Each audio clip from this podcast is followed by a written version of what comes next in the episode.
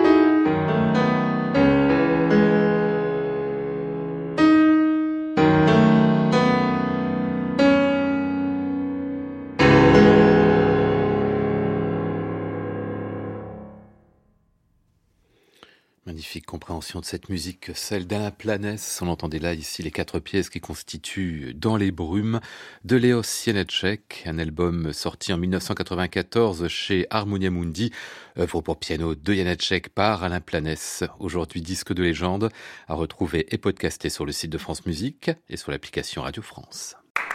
À réécouter sur francemusique.fr.